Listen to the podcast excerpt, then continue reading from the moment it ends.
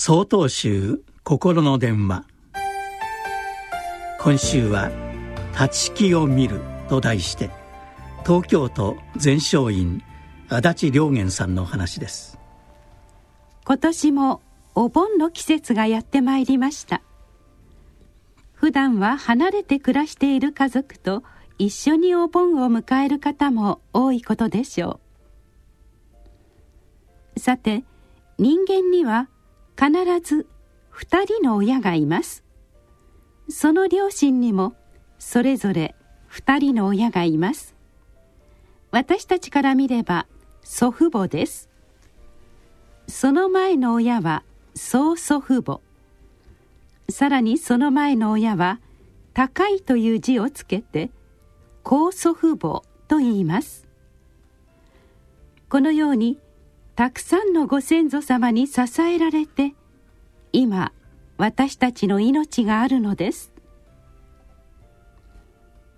親という字を思い浮かべてみてください。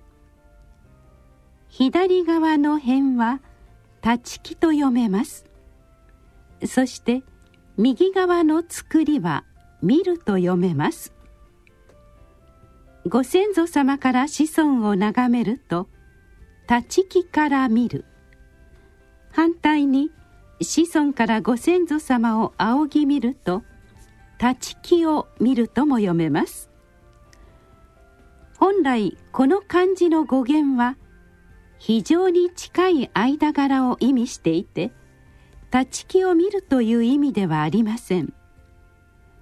しかしいつも高い場所からご先祖様が見守っていてくださると私は信じています。見えざる者への感謝心配り。これがお盆の心です。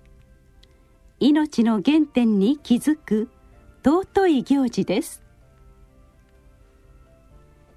おしまいに仏教詩人坂村新民さんの「お盆という詩の一節をご紹介します。亡くなった人たちに会える日を作ってくださった釈迦牟尼世尊に心からお礼を申し上げよ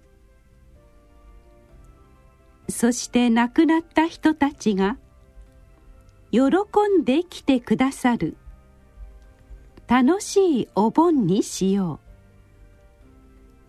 心温かいお盆にしよう7月17日よりお話が変わります